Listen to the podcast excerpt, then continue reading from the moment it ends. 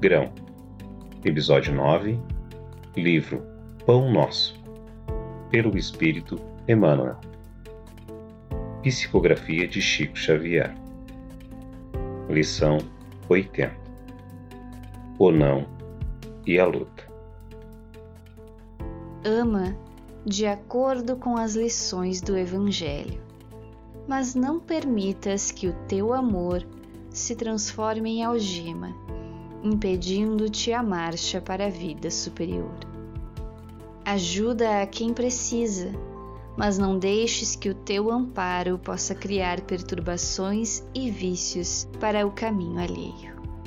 Atende com alegria ao que te pede um favor, contudo, não cedas à leviandade e à insensatez. Leve bem-estar aos que te cercam mas não esqueça a educação dos companheiros para a felicidade real.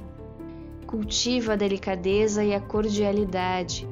No entanto, sê leal e sincero em tuas atitudes. O sim pode ser muito agradável em todas as situações, mas o não, em determinadas ocasiões, é mais construtivo satisfazer a todas as requisições do caminho é perder tempo e, por vezes, a própria vida. Tanto quanto sim deve ser pronunciado sem bajulação, o não deve ser dito sem aspereza. Muitas vezes é preciso contrariar para que a real ajuda não se perca. É importante reconhecer, porém, que a negativa saudável jamais perturba. O que pode entristecer é a maneira que dizemos. As maneiras, na maior parte das ocasiões, dizem mais que as palavras. Para concordar ou recusar, todavia, ninguém precisa ser de mel ou de fel. Bastará lembrarmos que Jesus é o Mestre e o Senhor, não só pelo que faz, mas também pelo que deixa de fazer. Nossas palavras e nossos atos podem ser agentes de construção ou destruição.